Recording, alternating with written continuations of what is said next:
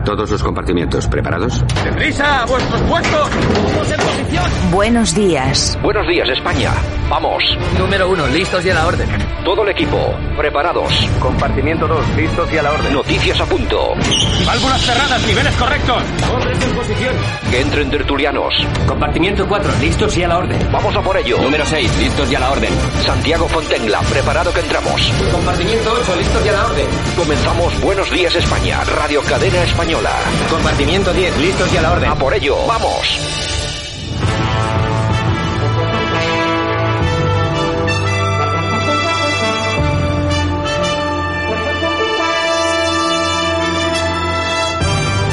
Buenos días España, aquí estamos 15 de mayo del 2020. Buenos días, bienvenidos, gracias por habernos escogido, gracias por estar con nosotros, gracias por escuchar Radio Cadena Española y también las emisoras que emiten este espacio a lo largo y ancho de toda la piel de toro, de todo el territorio nacional. Radio Frecuencia de Benidorm, EUD Radio en Madrid, Radio Tarsus de Jaén, Radio Antorba en Cantabria, Radio El Campello en Alicante, Vale Radio FM en Aragón, Radio Locura en Valladolid, Radio Aire Venezuela, La Nueva en Joy en Lorca, Onda 90 Radio en Barcelona, Musicalísima Eude Radio en Toledo, Onda Mediana, Villaverde FM en Sevilla, Radio Mega Sabadell en Barcelona, Radio Pueblo Nuevo también en Barcelona y Oromana Radio en Alcalá de Guadaira en Sevilla. Bienvenidos todos.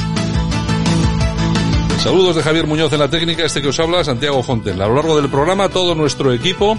Y lo que sí tenemos ya aquí son las portadas de los diarios nacionales en papel.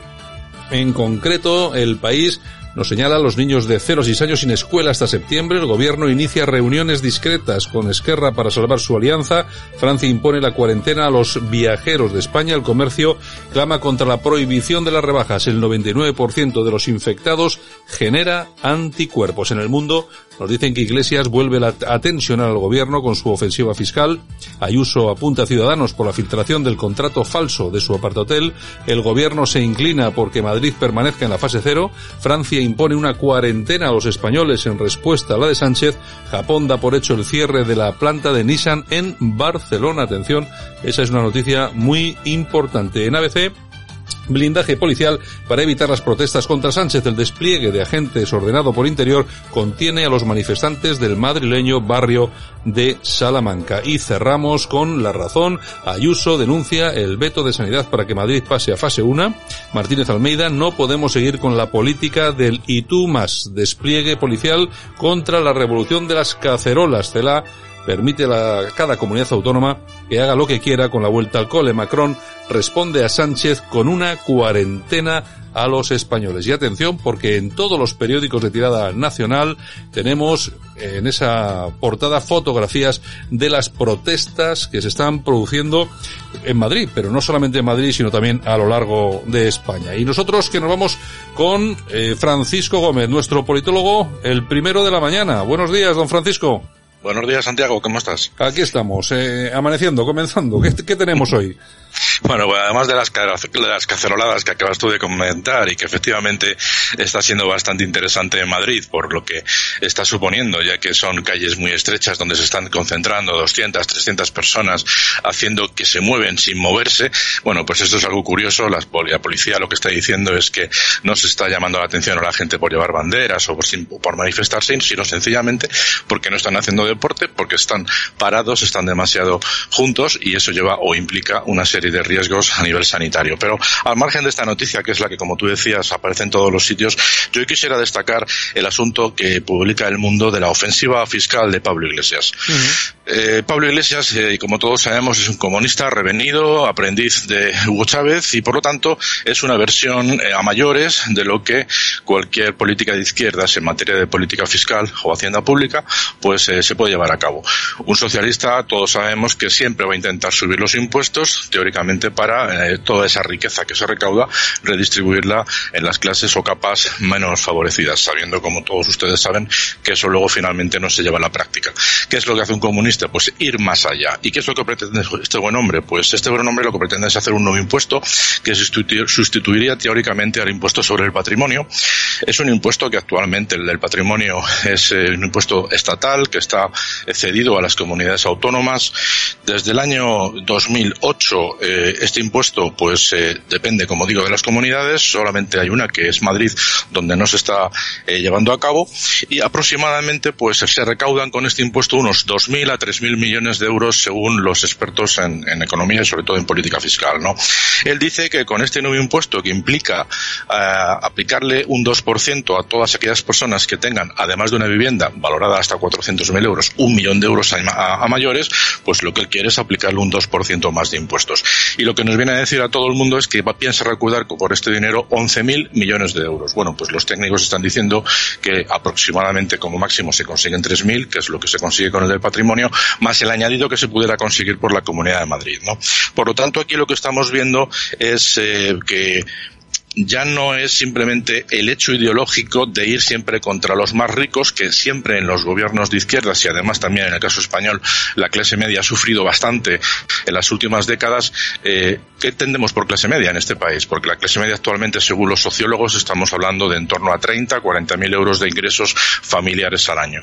Si esto lo comparamos con la clase media de otros países de la Unión Europea, España está muy por debajo del nivel óptimo que debería pensarse para una clase media. Por lo tanto, eh, que a una persona que tenga una vivienda de entorno, bueno, una vivienda, se ganando lo que acabo de comentar, entre 40.000, 30.000 euros, que tenga una vivienda de unos 250.000 a 400.000 euros de hipoteca, o que haya heredado una vivienda de sus padres o de sus abuelos, y eso ya le grave a tener que pagar un 2% de algo que ya se viene pagando, porque pagamos impuestos casi desde que nacemos hasta que nos morimos, pero en el caso de la obtención de viviendas, pues ya se pagan los impuestos correspondientes por las tasas eh, que nos piden a la hora de hacer las hipotecas, por todo el tema de notarios, en fin, los impuestos que existen a la hora de adquirir una vivienda o de soportarla. Una vivienda por sí misma no genera beneficios, salvo que la tengamos alquilada. Por lo tanto, eh, es una es una es una forma de entender la política fiscal totalmente eh, cavernaria desde luego no lleva a más, no, lo único que lleva es a más desigualdad, puesto que esto provoca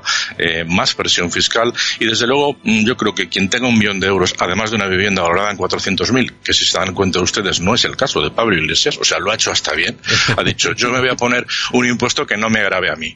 Y así, aunque dicen que tiene tres o cuatro viviendas y su familia vive bastante bien por la zona de Ávila, hay que decir que tiene buenos terrenitos su familia, pues eh, teóricamente no le afecta, ¿no? Por lo tanto estamos hablando de un impuesto muy, muy desigual y que desde luego no va a producir ningún beneficio porque el que más y el que menos, si tiene un millón de euros, va a terminar cogiendo su dinero y llevándoselo no a ningún paraíso fiscal, sino a cualquier otro país de la Unión Europea donde no le graben tantos impuestos. Y con el IRPF piensa hacer algo parecido. Piensa subir un 2% a las rentas superiores a 130.000 euros y un 4% a las rentas superiores a 400.000 euros. Por lo tanto, lo que está es dando un aviso a navegantes para que quienes tengan un nivel adquisitivo y unos ingresos de, de ese calibre, pues directamente vayan pensándose lo antes posible en marcharse con sus dineros fuera de España. Y hay que decir que a nivel de gobierno pues están enfrentados absolutamente con los gobiernos más, con, con, los, con los ministros más técnicos de, de, la parte socialista, que es el Ministerio de Economía y Hacienda, o sea, el de Economía y, Hacienda, ¿no? O sea que en este sentido tenemos aquí una confrontación, una más,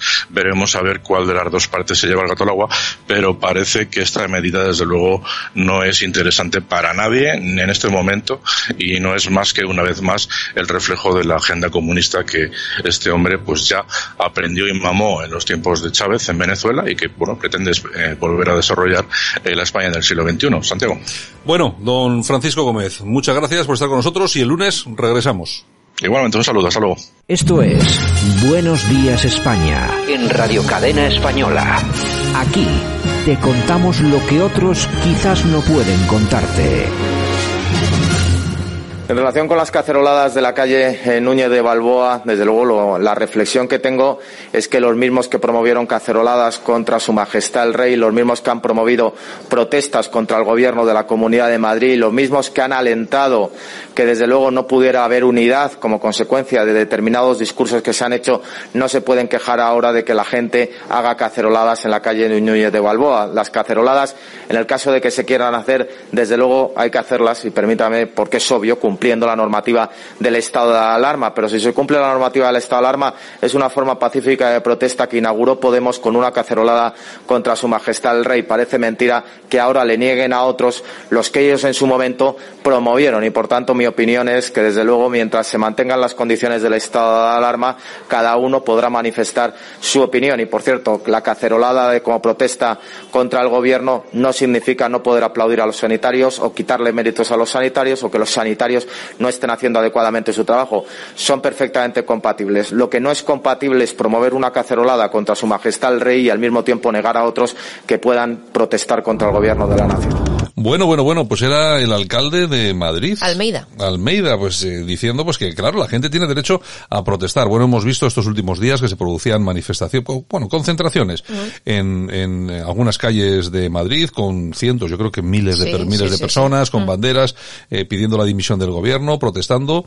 Eh, la mayoría de ellas, yo creo que el 99,9% pues con mascarillas, con guantes, pero parece ser que la gente tiene más miedo al gobierno que al virus. Es que los podemitas que se manifestaban el, el 15M y, y estaban todo el día en la calle protestando y protestando, ahora resulta que mandan a la policía para cuatro concentrados. aquí Bueno, con- hemos que hemos asistido a cosas que son realmente llamativas, ¿no?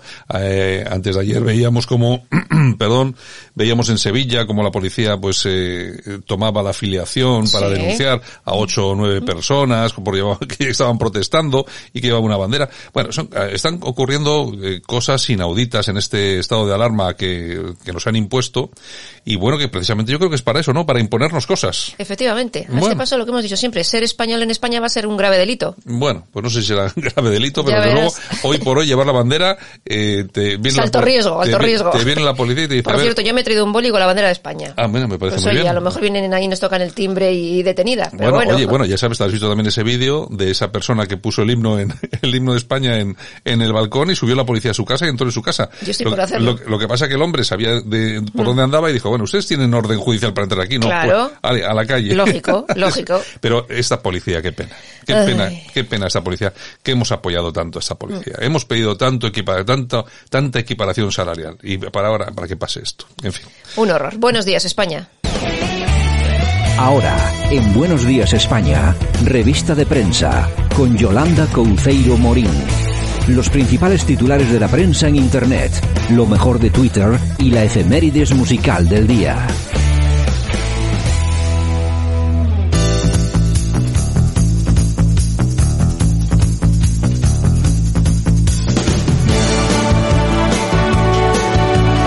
Pues buenos días, España. Buenos días, Yolanda. Buenos días, buenos días. Aquí estamos otro día más de confinamiento y lo que nos queda, y lo que nos queda, no quiero ni pensarlo. Yo ya me tomo dos cafés y ahora voy a por el agua. Bueno, pues está muy bien. Voy a hacer, mira, voy a hacer, voy a hacer propaganda. Voy a tomarme un agua solán de cabras. Muy rica, botella azul.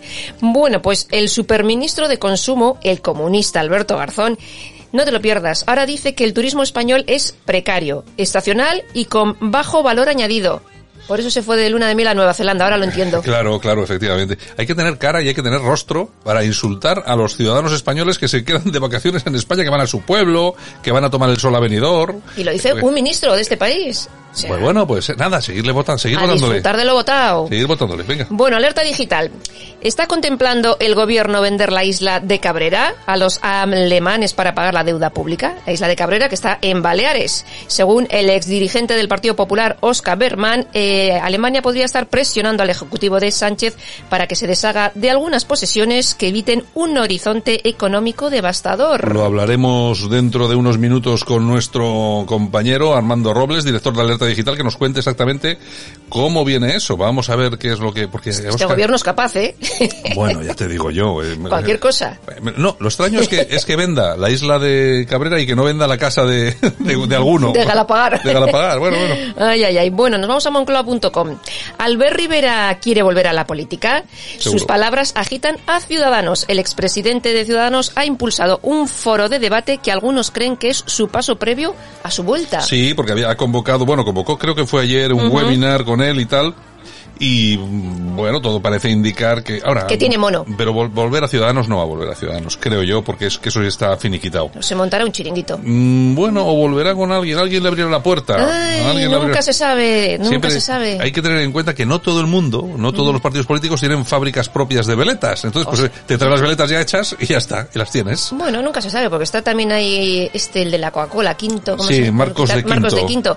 Y, mm, bueno, pues oye, a lo mejor montan su chiringuito. Mm, a mí- a mí está me muy gusta- descontento, ¿eh? A mí me gusta mucho Marcos de Quinto porque mm, es el típico millonario que no necesita robar. Claro. O sea, el- y dice lo que quiere, Claro, sin el- complejos. le piden, eh, le dicen, vamos a ver, por favor, puede decir usted, eh, claro, que lo que tiene que hacer todos los políticos en el, cuando entran al Congreso es hacer un listado de bienes y tal para ver que cuando entras y cuando sales, pues no has robado, que es una chorrada, porque si quieres robar, roban, porque pues, roban- ya estamos viendo, ¿no? Pero bueno. a los ocho me remito. Pero claro, resulta que el tío tiene casas por medio mundo, tiene fondos de inversión en Portugal, en Estados Unidos, de pero claro, él declara solamente sobre el dinero que tiene en España. Y ha declarado que en España, en cash, en metálico, en pasta gansa, en dinerito, en billetazos en el bolso, tiene más de 60 millones de euros. ¿De verdad? ¿De verdad que le van a ir a este a sobornar? Oye, que te doy un pico de no, no. sé qué. Va a ser, que va no. a ser Me que monto no. el chiringuito yo. Va, va a ser que no, va a ser que no. En Oye, fin. Portugal tiene un castillo, Sí, tío. ¿eh? ya, ya, ya, ya, además, eh, bueno, que lo compró, que además es una, es una, es un edificio emblemático en Portugal, además que debe ser súper famoso, y ahí lo tiene, y bueno, pero tiene casas por toda Por Europa mundo, y por por todo el mundo, tiene Estados Unidos, lógicamente. Bueno, donde ha vivido mucho tiempo. Bueno, news.es. Y seguimos. Arrimadas y Casado se reúnen hoy para estudiar en coalición en Euskadi. A ver si vamos a ir en coalición o no. Yo lo tengo Ah, pero, ah, pero todavía estamos en eso. Es- hoy Pero se no- reúnen. Pero hoy no, se no reúnen. estábamos ya en eso. Teóricamente sí. Inés Arrimadas dice que la relación con Casado es magnífica. Magnífico. Hombre, la misma que con Pedro. Exactamente. Con lo cual, Es, es que no se han dado cuenta, vamos a ver. Eh, tiene, vamos a ver, Ciudadanos tiene una filosofía de partido bisagra. O sea, me llevo bien con el PSOE, me llevo, me llevo bien con el PP, aquí para unas cosas para aquí, por unas cosas para allá. Que eso no funciona, que no, No. ha funcionado nunca en España, que no ha funcionado y nos nunca. han dado cuenta que se han quedado con 10 diputados y se van a quedar con menos. Bueno, bueno. Ay, Venga, ¿qué señor. bueno, la dialéctica nacional. ¿Qué nos cuentan? ¿Por qué Obama dijo al FBI que ocultara su investigación sobre Trump? La administración Obama investigó su candidatura para evitar que saliese elegido. Y cosa que salió. Y entonces, pues bueno, una vez elegido, paró todo y... ¿Por qué? ¿Por qué se pregunta la gente? Obama fue el presidente número 44 de los Estados Unidos, Nobel de la Paz y el que invadió tres países en ocho años. Nobel de la Paz, además, eh, a los pocos días de ser nombrado. Exactamente. Ha sido, ha sido, y además tiene el récord del presidente de Estados Unidos, Obama, hablo de Obama, no de Trump. Es el presidente que tiene el récord de bombardeos de bombas lanzadas en territorio no americano. Nobel de la Paz. eh, Nobel de la Paz, ¿eh? Y luego decían, ¿no os acordáis vosotros cuando nos decían aquello de, ya veréis, Trump, este, este hombre está loco, nos lleva a la tercera guerra mundial y tal? Bueno, pues, ¿dónde está la guerra mundial? Resulta que le ha parado los pies a Corea del Norte. Eh, está poniendo las cosas en su sitio en Venezuela. No ha invadido, que yo sepa todavía, ningún país. Y frena a los chinos. Pues ya me diréis, ya me diréis la locura, ya me diréis la locura de Trump. Pero bueno, venga, venga. Seguimos, vozpopuli.com. Interior compra a correos miles de mascarillas por el doble de su precio, 4,40 euros más IVA, No pasa nada. cuando su precio teóricamente es de 2,10. Desde Interior aseguran que bueno, que es de los primeros lotes que, que compraron. Y ya está, no, no dejaron, no dejaron a las farmacias que vendieran los lotes que habían comprado muchos más caros, mucho más caros, les obligaron a las farmacias a poner los precios mucho más baratos, perdiendo dinero, pero ellos en correos hacen justo lo contrario. Son las cosas de este gobierno, y pero como parece que vamos a aplaudir, venga, deja el programa, deja, vamos a aplaudir, Aplausos, venga. aplausos. Vamos a aplaudir, venga, vamos a aplaudir al balcón, A venga, disfrutar de lo vamos. votado. Venga, la tribuna del País Vasco.com. El gobierno vasco se gasta 400.000 euros para expandir el euskera en Francia. Así lo ha asegurado el consejero de Cultura, Binger Zupiría. Están los sanitarios protestando porque no tienen EPIs, pero gastamos 400.000 euros para que aprendan euskera en Francia. Venga, al balcón, Ala, aplaudir, venga, aplaudir. vamos a aplaudir todos al balcón, venga, aplaudir, venga. Ay, este país es así. Bueno, nos vamos a la noticia Menos del mal, corazón. que siempre tenemos corazón, menos mal. Pues mira, eh, como hoy todo el corazón era sobre Lequio, pues eh, hay una noticia que es eh, que estaba Pilar Rubio mostrando su colección de bikinis en pleno confinamiento. O sea que en Ola están las, las fotos, si queréis verlas, que son espectaculares los Claro. bikinis. O ¿Y sea, por, y pero ¿y por qué no va a enseñar los Claro bikinis? que sí, claro que sí, me, desde imagino su que, casa. Me, me imagino que desde su casa a través de algunas fotos o algo. Claro, o, o- o la webcam o algo así. Exactamente. Además, eh, Pilar Rubio, que, es que además puede, ¿eh? La mujer tiene... Tiene cuerpo, tiene cuerpo, para. Oye, tiene ya su edad, fíjate, ¿eh? ¿Y cuántos niños tiene ella? Tres, ¿no? Eh, cuatro. Cuatro niños, Cuatro. ¿eh? Y fíjate cómo está. Efectivamente. O sea, los milagros existen. Aunque no hay que ir a Lourdes. Venga. Bueno, nos vamos a las oñejas. Pues venga, vamos a ir a las doñejitas. ¿A quién le vamos a dar unas doñejas? Pues a Chenique. Esto es Ahí va, ahí va. Hala, hala. Javier, ¿qué, va? Javier, ¿Qué- qué ha pasado? Toñejas, a Chenique. Venga. Pues por pedir a la policía que persiga ahí a los... A los eh, manifestantes que sacan la banderita y tal. Exactamente, Ah, exactamente. claro, él lo tiene fácil, porque si le van a detener, pone al 100%, al 100 ahí la máquina que tiene. y escapa por Y el no barrio le- de Salamanca. no porque hay que recordar que él vive en el barrio de Salamanca. Claro, vamos a ver. Este, este hombre no dice todo esto por el tema de la bandera, no, sino porque le molesta porque él, como vive allí, lo está viendo. Y dice, ¿pero esto qué es? Se lo está yendo de las manos. Pero nada, nada, nada. A seguir votando. Venga. A seguir votando. Vamos, nosotros nos vamos con aplausos ahora para Carlos Sainz Jr. Esto sí que me gusta. Lo de... Pedazo fichaje con Ferrari. Volvemos a Ferrari. Esto sí que es una gozada. Además, nosotros somos ferraristas 100%. Yo tengo ya mi camiseta por ahí. Pues es una maravilla. Tienes que poner, mira, eh, has traído, además ha venido aquí y me ha enseñado la camiseta. Claro. Saca una fotografía y ponla en el Twitter para todos nuestros oyentes, vale, por favor. perfecto. ¿Eh? Pues, Así que luego, va- luego Yolanda, ¿con ella puesta o no? Bueno, pues hay que ponérsela, se la pongo, pero vamos, vamos, lo que bueno, queráis, bueno, lo que bueno, queráis. bueno, bueno, tampoco te vamos a hacer ahora que aquí... Aquí ponerme... Aquí, mira, ya está. Ya está, está Javier ahí mirando, a ver si me Javier, quita se lo que tengo para ponérmela. Está Javier, que se la quite, que se la claro.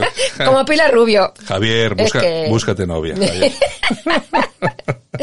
Bueno, nos vamos a dar una vuelta por Twitter. Venga, ¿qué tenemos? a Mamen Mendizábal que dice, si los manifestantes estuvieran en otro barrio, ya estaría la policía disolviendo la concentración. Ya. Y José de Auria le responde, como los lazis en Cataluña, ¿verdad, lameculos?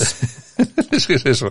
Fíjate cómo son, qué clasistas, los que verdaderamente son clasistas eh, son esta gente, ¿no? Que teóricamente son, eh, progres. son, eh, son progres y tal y cual. Y entonces dicen, no, no, es que en este barrio a la gente, como es el barrio Salanca, no le pegan. Mm. Ya. Y a la gente de los barrios obreros sí le pegan. Pero si es que, si a vosotros ya no os votan en los barrios obreros, que los obreros ya no os votan. Os vota otra gente, otros eh, colectivos, LGTB, no sé qué, ecologistas, eh, Greta Thunberg. Enchufaos. Enchufaos, esos os votan.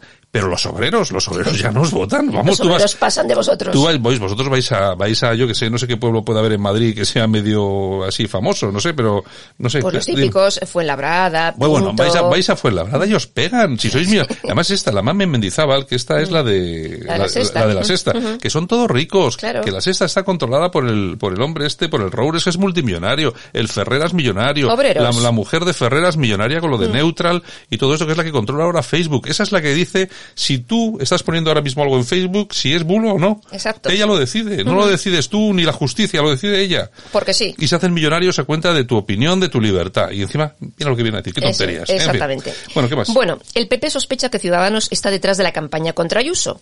Y Antoni responde, ¿solo lo sospecha? Siempre tan cándidos y prudentes estos Sí, del PP. Es verdad, es que tiene toda la razón. Estos del PP siempre igual. Muy Así va. claro, no, porque mira, porque sabes. Creo, a lo mejor. Es que sabes, es que no puede ser así, porque no sé, quizá nos estamos excediendo. Que sí son Ay, ellos, hombre, que os la ay. están jugando. Ay, Bueno, tenemos también a Alfonso Usía que dice, dejen en paz al pobre Simancas. Ha tenido una vida difícil. Nombró un, un gobierno antes de ser presidente y no lo fue. Está en su final político. Y por otra parte, y sin que tenga que ver con todo lo anterior, es tonto y fracasado. Este Usía, bueno, ya sabe todo el mundo Usía que al que nuestros amigos, entre comillas, de La Razón, eh, eh, echaron del periódico. La Razón que pasa por ser un periódico conservador, de- lo que se conoce vulgarmente como de derechas en sí, España. sí, ¿quién la ha visto y quién le ve? Eh, la razón que pertenece al grupo Planeta, que son los dueños de A3 Media, que a su vez también son los dueños de La Sexta. Y son los que defienden desde ese, desde ese periódico conservador que, hombre, que La Sexta hace un buen trabajo y trabajo necesario para este país. Esos son. eh, Efectivamente. para, para que lo sepa, yo es que hoy estoy un poco hablado. A título de anécdota. Venga, ¿qué más? Don Blas nos dice, no bonita no, nos va la vida. El feminismo es socialista. El dinero público no es de nadie. Yo no le he llamado ni Pixie ni Dixie. Firmado Carmen Calvo desde su iPhone en la Ruber. La Ruber. ¿Quién paga la Ruber? Eh, Ay, quisiéramos saberlo. ¿Quién pagó la Ruber? No Bueno. sabemos, no sabemos. ¿Qué tenemos? Pues nos vamos a las efemérides. Bueno, muy bien. Tal día como hoy, 15 de mayo, pero de 1905, se pone el primer ladrillo en el estado de Nevada para la construcción de lo que pasaría a llamarse Las Vegas. ¿Cuánto? 1905. Sí, señor. Bueno, oye, pues ya lleva una temporadita eso. Pues cien- fíjate. 115 años. Fíjate tú, fíjate tú. Tú fíjate, lo lo- los mafiosillos cómo iban para allí. Esto, ¿qué, qué ojo tuvieron? ¿Qué ojo tenían los tíos? Venga, vamos a Las Vegas. Ay, ay, ay. Bueno, tal día como hoy también de 1909 nace James Manson, actor con películas como eh, 20.000 leguas de viaje submarino o con la muerte en los talones de Hitchcock. Eso, no confundir con el, con Con el el asesino. Con- eso, con que también se llamaba Manson. Con el Manson, ese era Manson. El Manson, Manson. el- está en el trullo, que yo el otro día vi una foto, no sé, me la encontré yo por ahí por el internet y la veo, ahí como ya como viejo, con esa, con una esvástica nazi eh, tatuada en la frente. Digo, pues este tío está tumbado, está Tarao, tumbado, tarao. pero está tarao Tarao, perdido. tarao, en fin. Oye, que por cierto, eh, eh, al mismo tiempo luego me acordé y, y busqué unas fotos de Sharon Tate, ¿sabes Ah, que, sí, que asesinó. sí. Qué guapa era Sharon Tate. Oye, era una, una mujer fantástica. Que era la mujer De de, Polanski. Polanski. Polanski, que es otro progre de estos de Hollywood que está en contra de Trump, que no puede volver a Estados Unidos porque está acusado de violación. Efectivamente. Eh, a eh, título de anécdota. Sí, ¿eh? lo, lo También. cuento también a título de anécdota. O sea, Que lo solamente, sepáis por si ah, os habéis os solamente porque como somos así los pijos, contamos O sea, estas cosas. Del barrio Salamanca. Bueno, tal día como hoy también en 2004 fallece Narciso Ibáñez. Menta, el padre de Chicho Ibáñez. Serrador. Qué gran actor, ¿eh? Exactamente. Qué- sí, qué- sí, pero sí, qué sí, gran actor, sí, sí, sí. impresionante actor. Bueno, ¿Qué pues más? nos vamos con las efemérides musicales. Eh. Con Jessica Suta. Okay, okay, okay. Yeah, yeah. ¿Pero qué es esto? Parece que estamos en el Bronx. Física 2. Ladies, let's go. Soldiers, let's go. Let me talk to y'all and just, you know, give you a little situation. Listen, listen. You see the get hot every time I come through when I step up in the spot. Make the place sizzle like a summertime cookout. Proud for the best chick. Yes, I'm on a lookout. So banging, shorty like a belly dancer with it. Smell good, pretty skin, so gangster with it. No tricks, only diamonds under my sleeve. Give me the number, but make sure you holler before you leave. like me. I know you like me. I know you do. I know you do. That's why whenever I Bueno, pues tal día como hoy, en 1982, nacía en Miami. Ha trabajado como bailarina con Beyoncé, con Gloria Estefan, Will Smith, entre otros muchos. Y en 2005 forma este grupo de Pussycat Dolls con grandes éxitos. Tenido, sí, bastante. Sí, sí. No, no es que sea a mí la música que más me... Ahí anduvo también Carmen Electra, la de los vigilantes de la playa. Otro, otro, otro verdadero monumento, pero de, pero de verdad, ¿eh? Don't? Don't? Y bueno, en, 10 en 2010 inicia su carrera en solitario, también con muchos éxitos, y ahora se han vuelto a reunir porque van a actuar el día 13, 16 y 18 en Brasil, si... El coronavirus lo permite. Efectivamente.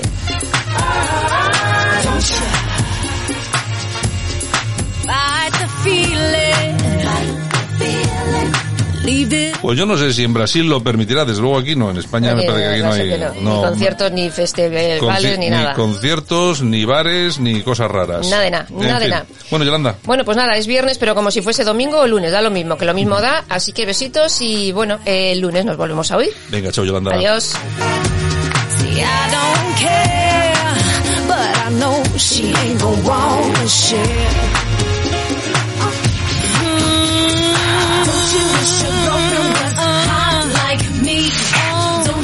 Your girlfriend was a freak like me? Like me? Don't you? Don't you, baby? Don't you? Alright, sing. Don't you wish your girlfriend was raw like me? Raw. Don't you wish your girlfriend was fun like me? Big fan. Don't you? Okay, I see how it's going down. Don't you?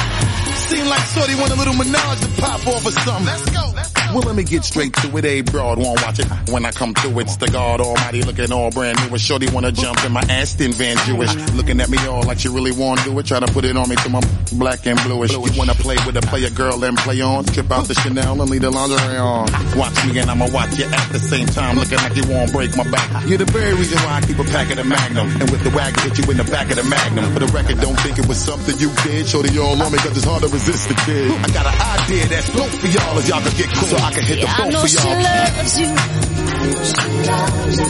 I understand.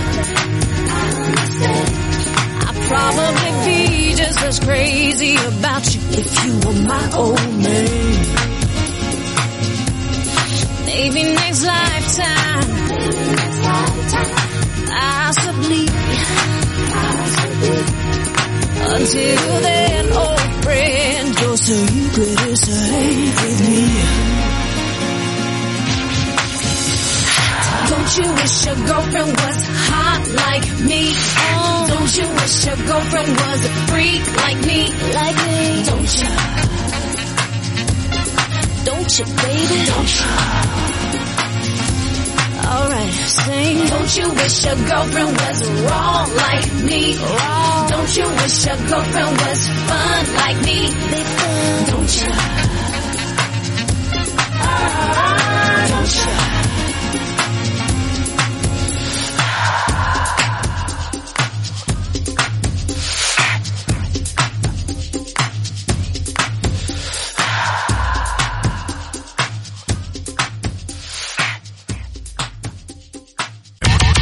Escuchas Buenos Días España. Aquí no nos callamos. Jaime Caneiro, buenos días. Santiago, buenos días, ¿cómo estás? Estupendamente. Don Rodrigo Mediavilla, buenos días. Muy buenos días. ¿Qué tal todo? Esta- mi- Pues bien, gracias a Dios. No nos podemos quejar. me imagino que estamos, no, no estás en Madrid. Eh, seguimos en Madrid. Ah, Madrid, bueno, Seguimos en pues- Madrid. pues bueno, en la capital del foro. Y David Gómez, buenos días. Muy buenos días, también en Madrid, también en Madrid. Bueno, bueno, además, eh, David, tú en Madrid y además que estás viviendo en el epicentro de la protesta contra el gobierno. Pues así es, tengo vivo en ese epicentro y tengo el despacho en ese epicentro, con lo cual eh, lo veo casi a diario. Cuando paso, cuando salgo del despacho, eh, lo veo, sí, sí, sí, sí. Oye, Están ¿cómo- los vecinos calientes. ¿Cómo estuvo, cómo estuvo, cómo estuvo ayer por la tarde? Bueno, pues ayer sí que volví a ver mucha gente, muchísimas cacerolas en los balcones, eh, la gente en la calle, pues igual, con, cacerolas y banderas, eh, en fin, eh, mucha policía, esta vez sí, incluso un helicóptero de Policía Nacional sobrevolaba la zona como si fuera una gran manifestación. Realmente no es una gran manifestación, lo que se ve son vecinos en los balcones, la gente que a esa hora pasea por la calle y que a su vez pues también pues mm, en fin participa de la protesta bien cabucheando bien aplaudiendo en fin eh, cada uno se une de la mejor forma posible no y sobre todo con banderas de España muchas banderas de España que parece que esto es lo que más eh, rabia da al gobierno y a las autoridades competentes no que la gente porte esa bandera de España que no entiendo yo muy bien porque eh, es símbolo de, de discordia en este momento. Oye, eh, fija, fijaros que ni en Venezuela, ni en Venezuela se imagina uno que se puede detener o pedir la identificación a nadie por llevar la bandera de Venezuela, con la que cae en Venezuela. Efectivamente, sí, sí. efectivamente. Bueno, por aquí yo creo que han, identificado a todo el barrio o el barrio entero. Es decir, no sé qué decirte, porque todo el que ha pasado por allí con una bandera o con, en fin, o con un emblema relacionado con, con España lo han, lo han parado, ¿no? Entonces, eh, eh, bueno, hay más presencia policial de lo habitual, ¿no? El barrio de Salamanca es un barrio bastante tranquilo.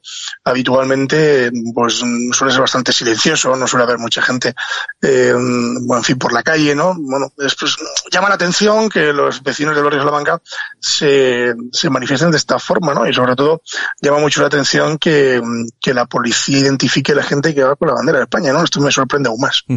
Eh, Rodrigo Mediavilla, que es senador del Partido Popular, ¿qué, qué, qué te parecen a ti estas protestas? ¿Qué, qué- bueno, porque hay que decir una cosa, tanto Almeida, el alcalde de Madrid, como Ayuso, que es la presidenta de la comunidad, bueno, no han visto con malos ojos las protestas.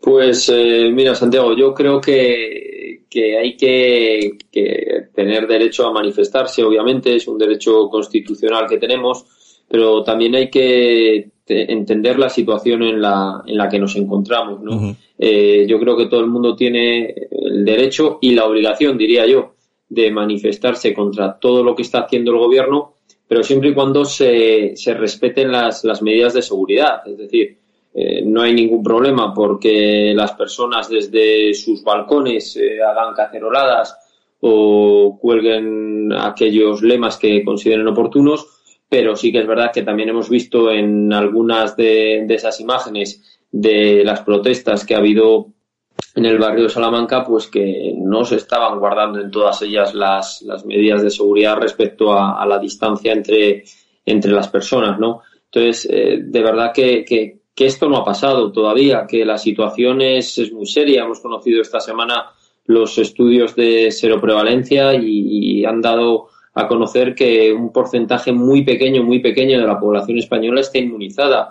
Eh, es probable que dentro de poco eh, haya otro repunte. Yo creo que no podemos tampoco eh, estar criticando ciertas manifestaciones como la del 8 de marzo que se produjeron sabiendo el gobierno eh, y conociendo los datos que tenían y, luego pues eh, no guardar todas las medidas de seguridad en la situación actual. Eh, es decir, yo respeto el derecho a manifestarse de los ciudadanos, creo, insisto, que, que el gobierno está haciendo muchas cosas mal, pero creo también que debemos de guardar todas las medidas de seguridad y extremar las medidas de seguridad eh, porque lo que estamos viendo es, es, una, es muy, muy grave y muy serio. Yo, eh, viendo, viendo algunas de las imágenes, sí que he visto que la inmensísima mayoría de las personas que se, que se concentraban y se manifestaban sí que llevaban mascarillas y tal y cual. De todas formas, eh, sí es cierto que se ve claramente que esas medidas de seguridad no se, no se han contemplado en esas, en esas concentraciones. Jaime, yo, que esto puede ser por inconsciencia o también puede ser porque dé más miedo el gobierno que el virus. bueno, eh, Santiago, yo coincido bastante con, con Rodrigo. Eh, aquí hay que tener en cuenta dos cosas, ¿no? La primera, yo estoy a favor de este tipo de, manifestaciones. Vivimos en un país, por suerte, democrático y que la gente pues puede expresar libremente aquello que considere oportuno y cuando considere oportuno y siempre y cuando eh, respetando el Estado de Derecho en el cual vivimos, ¿no? A diferencia de otro tipo de manifestaciones de ciertos colectivos ideológicos de izquierdas, eh, nosotros, eh, bueno, esta gente, por lo que se ha visto, pues eh, eh, es una es una manifestación pacífica que no hace daño a nadie y que simplemente pues viene a eh, poner encima de la mesa un cierto descontento bastante importante por parte de una población y, y por mí fantástico. A mí me parece bastante preocupante, como hemos visto en algunos vídeos, que se tenga que eh, denunciar o multar a una persona por llevar la bandera de España, por la, llevar la bandera de la nación española, que nos representa a todos. Yo no sé qué de delito se ve ahí, ¿no?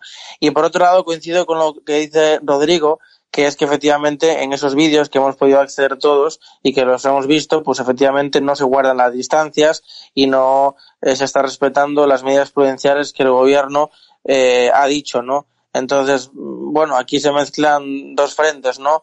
Por una parte lo que es la protesta y por otra eh, parte lo que es el obligado cumplimiento del confinamiento, ¿no? Del estado de alarma.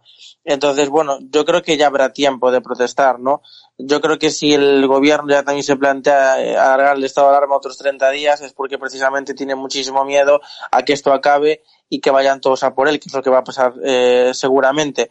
Pero ya habrá momento de manifestarnos, de salir a la calle más. Ahora mismo eh, yo creo que se puede manifestar de otra manera. ¿eh? Es más, las caceroladas ya las había hace semanas. Yo aquí en La, Coruña, nosotros hemos salido a nuestros balcones por la ventana y hemos hecho caceroladas pues eh, muchísimas veces, ¿no? Y además con mucha gente, pero no en la calle. Es decir, yo creo que se puede uno manifestar sin necesidad tampoco de poner en juego la salud de la gente. Porque si también criticamos el 8M y algún tipo de aglomeración, pues también debemos ser un poco coherentes y sensatos y no hacer lo mismo que otros hicieron, ¿no? Porque ante todo está la responsabilidad de cada uno. Y si realmente queremos ser patriotas y si realmente queremos ser digamos, eh, buenos eh, españoles, como digo siempre, pues también hay que ser un poco coherentes, ¿no? Y ser responsables. Porque, como decía bien Rodrigo, y muy bien, el, el, el repunte está ahí. Hay una gran probabilidad, todos los estudios que se, que se están sacando eh, dan una alta probabilidad eh, estadística de que se pueda volver a repetir un repunte. Y contra esto hay que tener muchísimo cuidado. Bueno, eh, David, eh, hay dos cosas, dos extremos, eh, sobre todo en, en Madrid, que son muy importantes. Por un lado están estas protestas, lógicamente me imagino que desde el gobierno tienen que estar preocupados porque esto se extienda de forma incontrolada y por otro lado están las encuestas que, como, como respuesta a la gestión que está teniendo Ayuso y también Almeida, resulta que el Partido Popular está al borde, vuelve a estar al borde, no de la mayoría absoluta, pero bueno, con eh, prácticamente. Eh, ¿Se puede explicar por esto los ataques que está sufriendo Ayuso en, las, en las ulti- los últimos días? Sí, yo creo que es la explicación más razonable, ¿no? Una de las cosas que me llama la atención es que eh, la izquierda de este país, cuando Ayuso reparte unas mascarillas determinadas en las farmacias, eh, para atacar esas mascarillas salen a decir que no son las más adecuadas, ¿no? Eh, oiga, mire, no sé si son las más adecuadas o no son las más adecuadas. Lo cierto es que la población de Madrid hoy tiene mascarillas eh, porque la Comunidad de Madrid las ha repartido, ¿no? Eh, si no hubieran sido las adecuadas, hubieran sido otras inferiores, le sacarían punta a, esas mascarillas inferiores, ¿no? Entonces, al final es buscar un poco eh, la excusa para meterse con la presidenta de la Comunidad de Madrid. También han cogido la excusa con el famoso apartamento, ¿no? Bueno, pues ya ha salido eh, Quique Serrasola diciendo que que la presidenta va a pagar el apartamento de su bolsillo y que no entiende eh, ningún tipo de, de crítica al respecto, ¿no? Que ni tiene contratos con la Comunidad de Madrid, ni los ha tenido ni los va a tener. Eh, y bueno, pues la presidenta de la Comunidad de Madrid, que lo puede hacer, ha hecho algo muy sensato, que es aislarse eh, en un sitio fuera de, de, del lugar donde está su familia, ¿no? Porque para ella hubiera sido más fácil irse a su casa, ¿no? Pero hubiera tenido que estar en una habitación, entiendo, eh, encerrada, como dice la norma, y lógicamente ella necesita un, un, en fin, un campo de acción para poder trabajar, porque lo, lo, explicaba ella, ¿no? Que estaba con un portátil, dos ordenadores y que con eso dirigía la Comunidad de Madrid. Estamos hablando de que es la presidenta de la Comunidad de Madrid. Oye, si me pasa a mí, pues me tengo que meter en mi casa y me encierro en mi habitación, ¿no? Pero la, la presidenta de la Comunidad de Madrid tiene que seguir trabajando y lo ha hecho, de hecho lo ha demostrado, ¿no? Ha demostrado que no ha parado ni un minuto de atender a prensa, de dirigir la comunidad y todo esto pues dentro del apartamento mm, famoso que la, la izquierda de este país pues lo airea pensando como que, que bueno pues que es una prebenda de, de, la comunidad del empresario hasta el punto de que ha tenido que salir el empresario y decir que, que de eso nada que, que lo va a pagar la, la presidenta de la Comunidad de Madrid como si fuera una inquilina más de una clienta más y que bueno ya lo puede se lo puede permitir no ojalá nos lo pudiéramos permitir todos pero bueno si lo pagaría su bolsillo yo no le veo ningún ningún problema a este tema no, y bueno, y a mí me parece que aunque se lo, aunque se lo hicieran gratis, es que vamos, el hotel está vacío, sí. es decir, no estamos, no estamos. Claro, está vacío, eh, lo, lo, he explicado, lo, lo explico Quique Sarasola, lo he dicho, eh, he dicho, mire, yo le presto, le he prestado a la comunidad, a la Generalitat Barcelona, le he puesto a, mi, a su disposición los hoteles que tengo allí, igual que he hecho en Madrid. A mí me da igual que los usen para que venga la presidenta, para que vengan los funcionarios o para que metan a, a gente, en fin, eh, que, que haya que atender, ¿no? Entonces, bueno, pero lo cierto y verdad es que la presidenta va a pagar su factura. Entonces aquí yo creo que se acabó la polémica, vamos, mm. directamente. En todo caso, eh, Rodrigo, la izquierda está muy preocupada, la campaña es muy, es muy fuerte contra ella, aunque lógicamente tiene un recorrido eh, mínimo. Yo no sé, de ahora dicen, no, es que estaba ya en la habitación dos días antes. Bueno, dos días antes cuando ya tenía los síntomas, lógicamente. Yo no sé eh, exactamente esta gente qué es lo que quiere hacer con esta crítica. Me imagino que echar tierra sobre IFEMA eh, y sobre los logros en la gestión que ha tenido que ha tenido Ayuso, ¿no? Bueno, eh, yo creo que si algo hemos visto, Santiago, contra, contrastado con, toda esta crisis, ha sido, eh, en un lado, la gestión de allá donde gobierna el Partido Popular y, en otro lado, la gestión de, del gobierno. ¿no? Hemos visto cómo la presidenta de la Comunidad de Madrid ha, eh, ha traído 10 aviones con 540 toneladas de material sanitario, entre ellos tres para esas mascarillas que ahora tanto está criticando, tanto está criticando a la izquierda, a ver cuando el señor Sánchez nos da, nos dan mascarillas a, los demás. Eh, luego, además, la Comunidad de Madrid fue la primera en tomar medidas. Ayuso cerró los colegios y el gobierno del Partido Socialista consideraba eh, alarmista esta actuación de la presidenta de la comunidad. Eh, Ayuso restringió ya antes del 8 de marzo las visitas a las residencias cerró los centros de mayores de, de, la región. Y luego, por otro lado, le han criticado también las comidas que está repartiendo la Comunidad de Madrid. Oigan, eh, los niños no solo comen pizza, como ellos han querido decir, claro. eh, pero a la izquierda lo que pre le preocupa es la, la gestión público-privada. O sea, no entienden que haya una colaboración público-privada. Cuando el menú era, era público, todo el mundo podía saber lo que podían comer los niños, pero es más fácil, más fácil difamar. Y el, el ejemplo más eh, eh, extraordinario, por así decirlo, de difamación lo hemos visto con el señor Simancas. El señor Simancas, eh, perteneciente al Partido Socialista, ese partido que dice que es indecente cargarle los muertos a los demás, pues parece que el señor Simancas consejos tengo que para mí no vendo, uh -huh. porque ha dicho esta semana que Madrid es la tercera región en letalidad. Y es mentira. Madrid no es la tercera región del mundo, como él ha dicho, en, letalidad. Primero, es mentira porque el estudio que, que se ha llevado a cabo eh, o en el que se ha basado el señor Simancas eh, no mide la letalidad. La letalidad es el número de fallecidos en relación con el número de contagiados. Y en segundo lugar, en ese estudio solo se comparaban cinco regiones. Madrid, eh, Cataluña y, alguna, y alguna otra. Pero es que si nos vamos a la letalidad, a los datos de letalidad, es decir, midiendo eh, mortalidad respecto al número de, contagiados, que eso es lo que es la letalidad, eh, la primera región de España con más letalidad es Castilla-La Mancha, con 1.393 fallecidos por cada millón de habitantes, gobernada por el Partido Socialista. La segunda región de España es Extremadura. La tercera región de España es Aragón. Entonces, eh, yo creo que es injusto eh, cargarle los muertos a, nadie, pero por favor, que tengan un poco más de decencia y no empiecen a, hablar de muertos como, como estaba haciendo el señor Simancas, como si fueran pura estadística. Aquí ha habido personas que han sufrido mucho, familias que han sufrido mucho. Hemos enterrado a miles y miles de compatriotas, como para ahora que el Partido Socialista encienda el ventilador porque está viendo que le está sobrepasando la crisis y se dedique a, difamar respecto a los gobiernos del Partido Popular. Mira, un último ejemplo. En Castilla y León, de donde soy yo, del total de mascarillas eh, que se ha repartido, del total del material sanitario, eh, el 90%, el 90% ha ido, ha ido a cargo de la Junta de Castilla y León, gobernada por el Partido Popular. Cuando aquí teníamos un mando único que venía desde Madrid, desde Moncloa, que era el responsable de haber garantizado el material sanitario. Porque aquí el mando único no es solo para dictar, para dictar reales decretos. Aquí el mando único, si quieren el mando único, es para gestionar la crisis, cosa que no han hecho. A mí, a mí, Rodrigo, me parece esto de, echar los fallecidos a, a, la cara, por decirlo de alguna forma, me parece lamentable.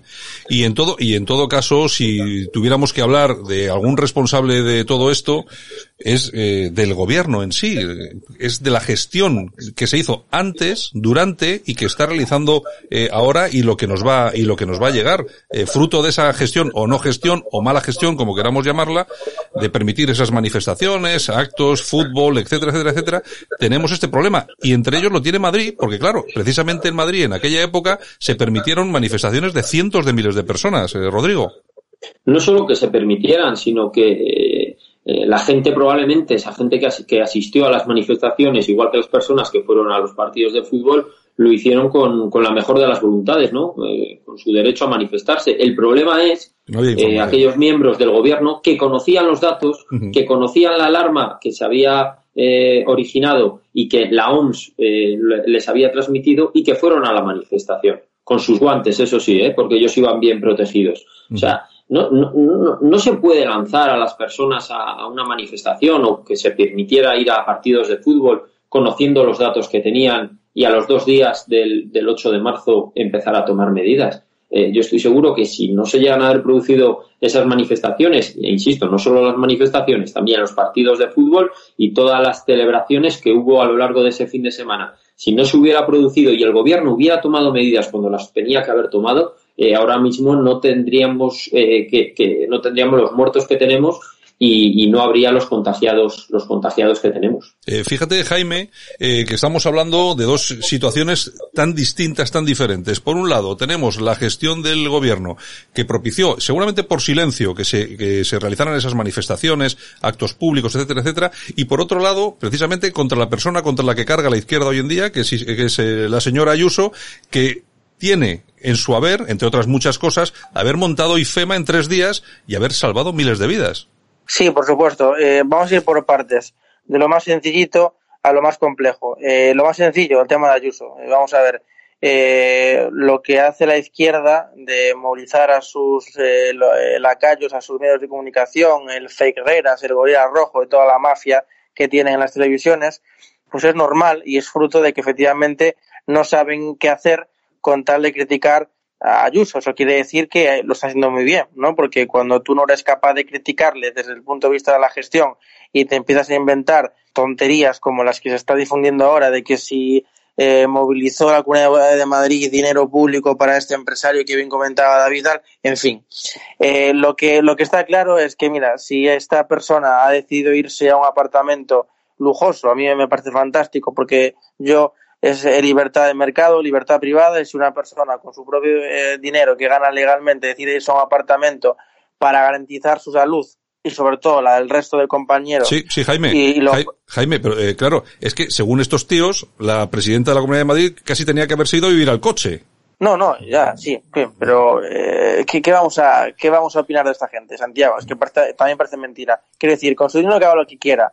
Lo que pasa es que este tipo de partidos políticos, este tipo de ideologías, no entienden muy bien lo que es la libertad de mercado, lo que es la libertad. ¿eh? Si por ellos fuera, estaríamos todos nacionalizados y a rejatabla. Pero bueno, en fin, de momento no. Eh, no hay debate con el tema de Ayuso. Es decir, es una, con su dinero se ha pagado un apartamento, va a estar ahí y ya está. Y, y es una pena eh, que se tenga que eh, utilizar Ayuso y eh, de manera indirecta manchar la imagen de un gran empresario y de una gran cadena hotelera con eh, hoteles por todo el mundo con este tipo de cosas. Dicho esto, el tema de la gestión de, de- del gobierno. Pues es que creo que es obvio. Eh, quien no lo quiera ver, que no lo vea. Vamos a ver.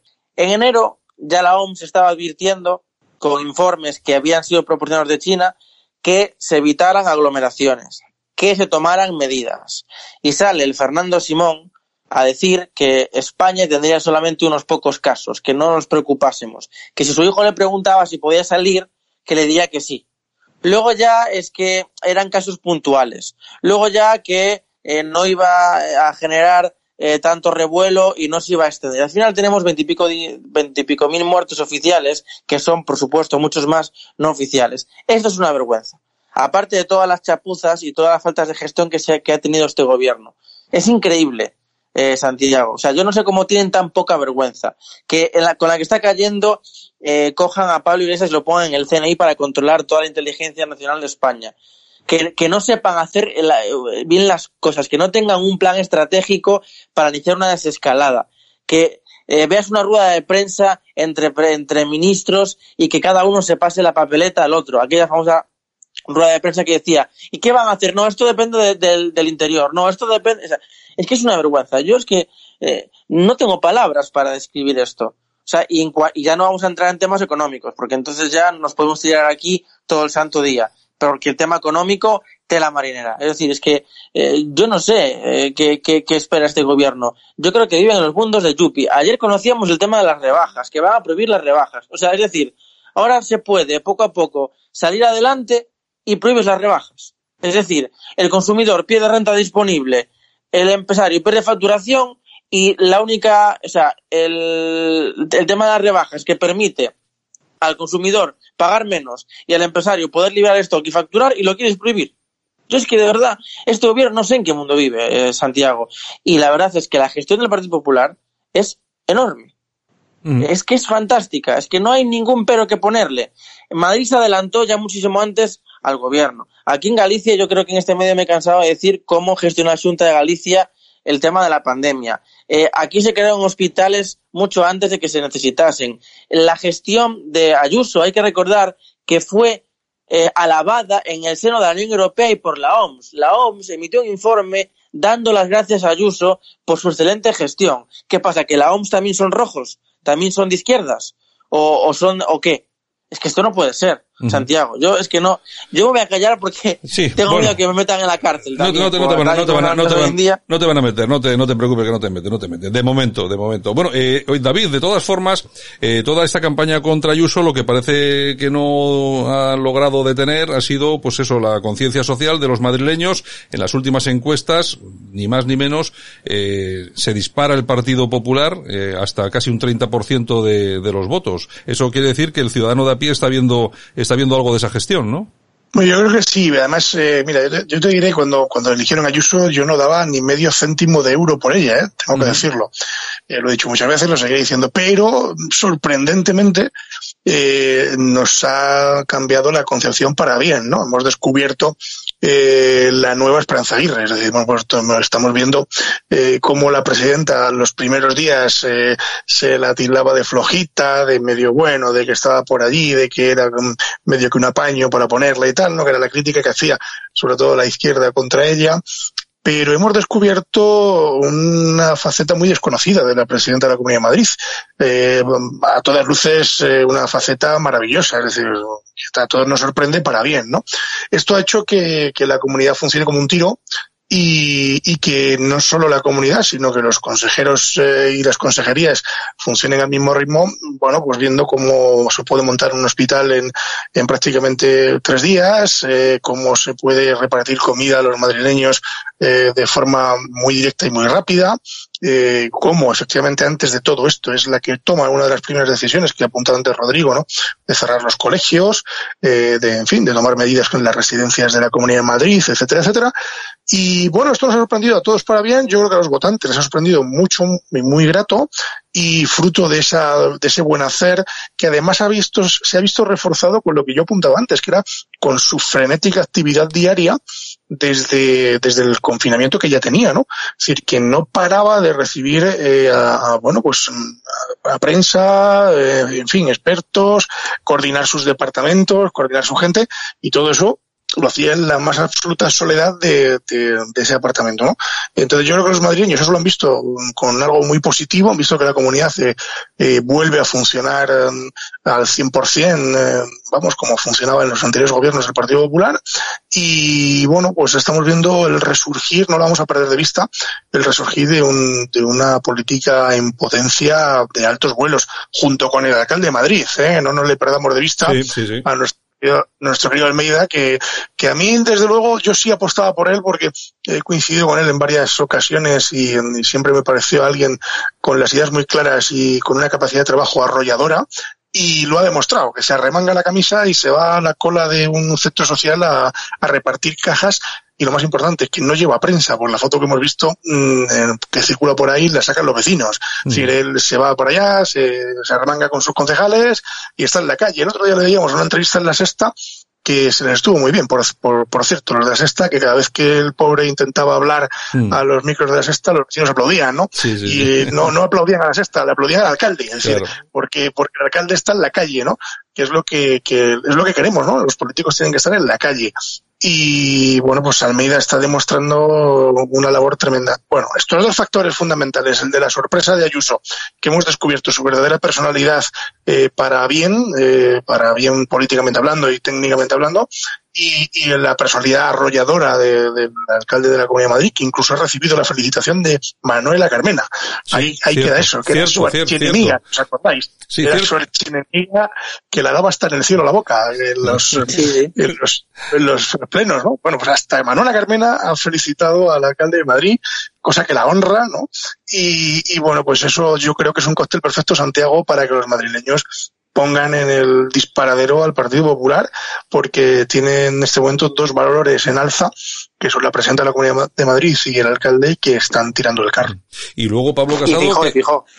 Pues sí, bueno, todo, todo, todo el Partido Popular a nivel nacional. Bueno, y luego tenemos el tema de Pablo Casado, que ya ha dicho que no van a volver a apoyar que se alargue otra vez este estado de alarma, y ha tenido unas declaraciones que me han llamado mucho la atención. Rodrigo ha dicho que el gobierno ha hecho antes una encuesta del CIS que la encuesta de prevalencia. Puede sonar, puede sonar a broma, pero es que Pero es no muy, es. pero es que es muy serio. pero, pero no lo es. Claro. eh, querido Santiago, hemos visto cómo, cómo el gobierno eh, a lo largo de- del mandato del señor Sánchez ha utilizado el CIS a, su antojo, ¿no? Con, con su amigo, con su amigo Tezanos. Mira, el Partido Popular hemos visto eh, las encuestas tanto de, de la capital, de Madrid, con la brillante gestión de, de Almeida, eh, de la Comunidad de Madrid, con, como hemos hablado a lo largo de la tertulia, con, con las buenas actuaciones de, de Ayuso y hemos visto también encuestas a nivel nacional en las que se habla ya de, de un posible empate técnico entre el Partido Popular y, y, el Partido Socialista.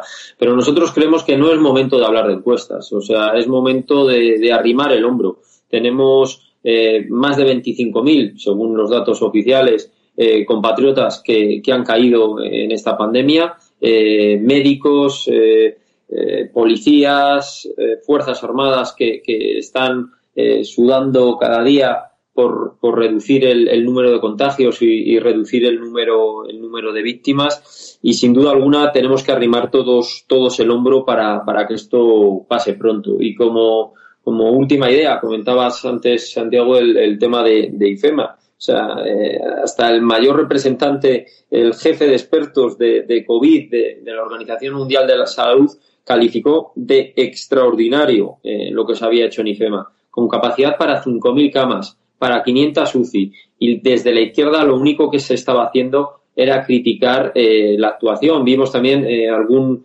médico que, luego resultó que era que había sido candidato de Podemos criticando lo, lo, que lo que había sucedido en IFEMA también bulos de que se había desmantelado el, el, pabellón 9 pues mira la realidad y eso lo saben las personas que han estado allí es que en IFEMA se han salvado muchas pero pero muchas muchas vidas lo que tiene que hacer el gobierno es eh, devolver los 2.500 millones del IVA que todavía no ha devuelto a las comunidades autónomas porque son las comunidades autónomas al menos los casos que yo conozco, como, como puede ser Madrid o como puede ser la Comunidad de Castilla y León, las que están sacando esto adelante, sinceramente.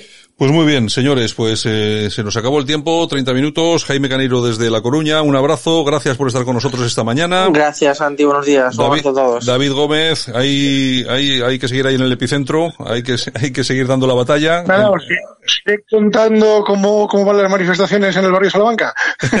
muy bien, un abrazo. Y nada, y vamos, a, y Rodrigo Mediavilla, Rodrigo. Un abrazo, ah, un abrazo ah, muy vale, grande. Vale, pensaba que, que había perdido la, la, comunicación. Un abrazo. Aquí seguimos. Un, un abrazo. abrazo muy grande a todos y a todos los oyentes. Venga, hasta luego, chao a todos. Hasta luego.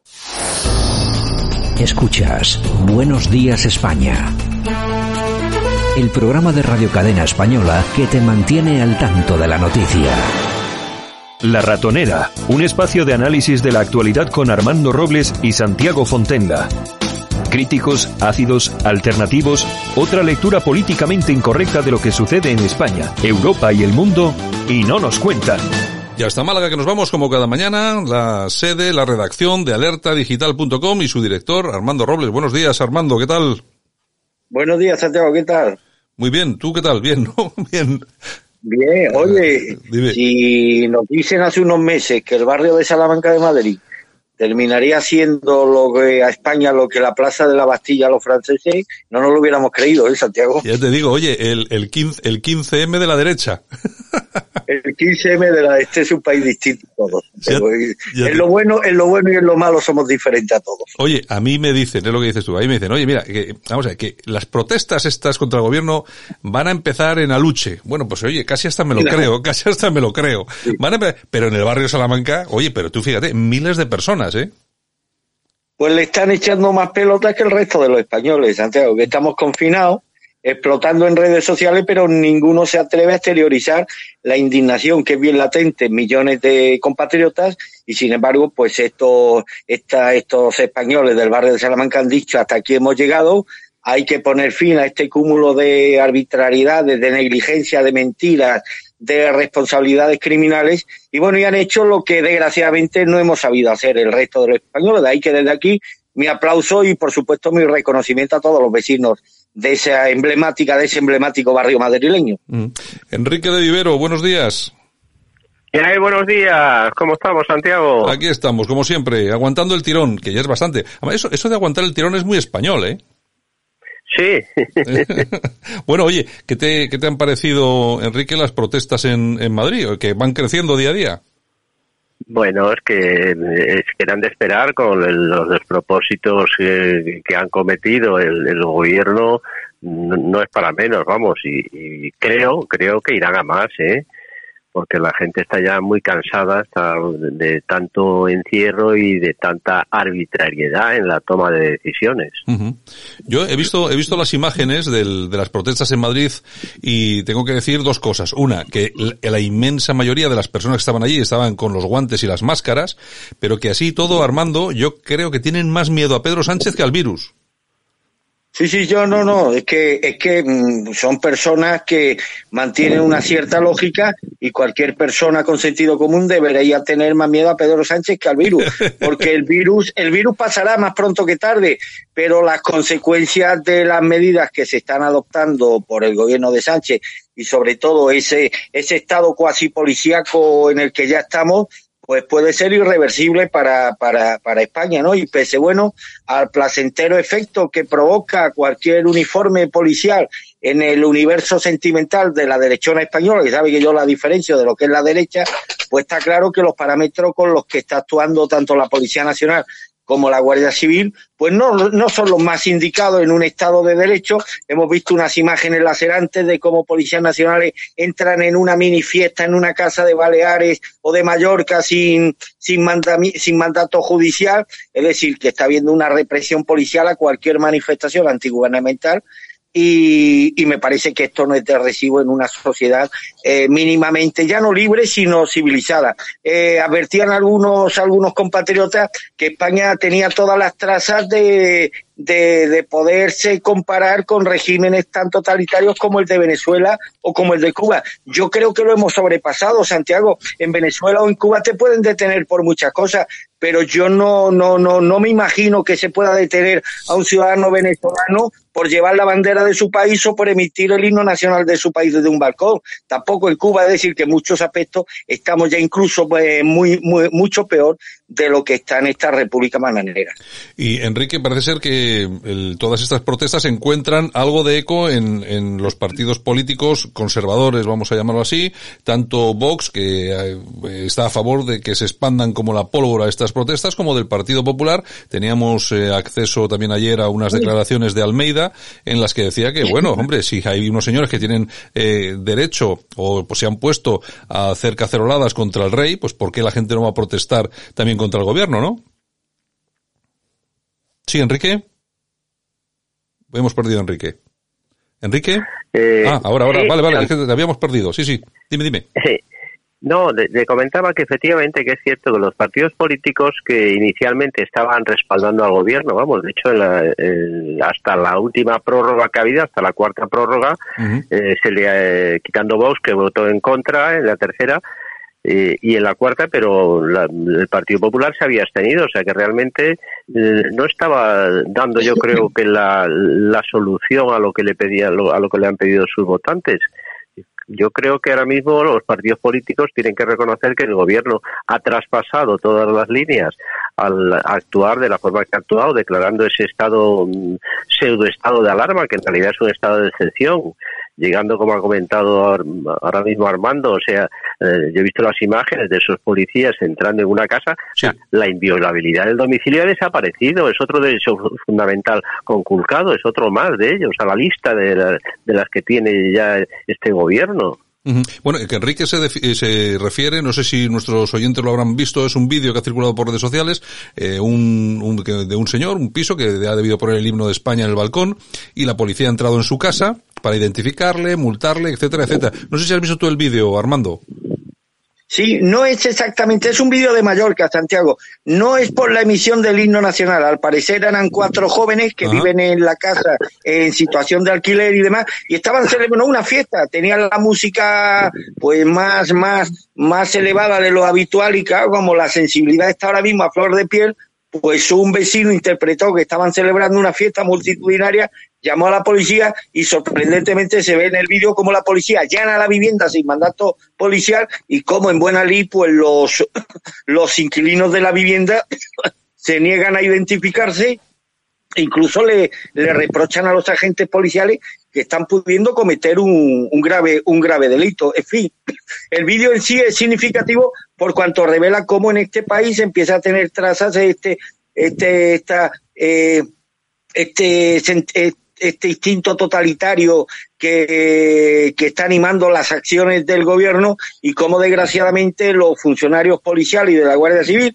están siendo utilizados no para, para cumplir con lo que debe ser la obligación de cualquier cuerpo policial, que es la de reprimir la delincuencia y la de detener a los delincuentes, sino simplemente para allanar viviendas y sobre todo para servir de vigilancia contra aquellas manifestaciones o expresiones espontáneas y por supuesto pacíficas que están protestando contra la gestión del coronavirus por parte de nuestro gobierno. Es una pena, Santiago, porque todos recordamos las imágenes de hace unos meses, como nuestra policía y nuestra Guardia Civil contaba con el cariño, el afecto, el respeto de todos esos españoles que valoraron de una forma muy, muy, muy sincera pues la labor tan difícil que les tocó desarrollar en Cataluña y demás. Y cómo ese afecto y cómo esas muestras de ánimo a la policía y a la Guardia Civil pues se está convirtiendo debido a esto, a estos acontecimientos en una está produciendo una una reacción bien distinta por parte de los españoles, muchos de los cuales entre los cuales yo me incluyo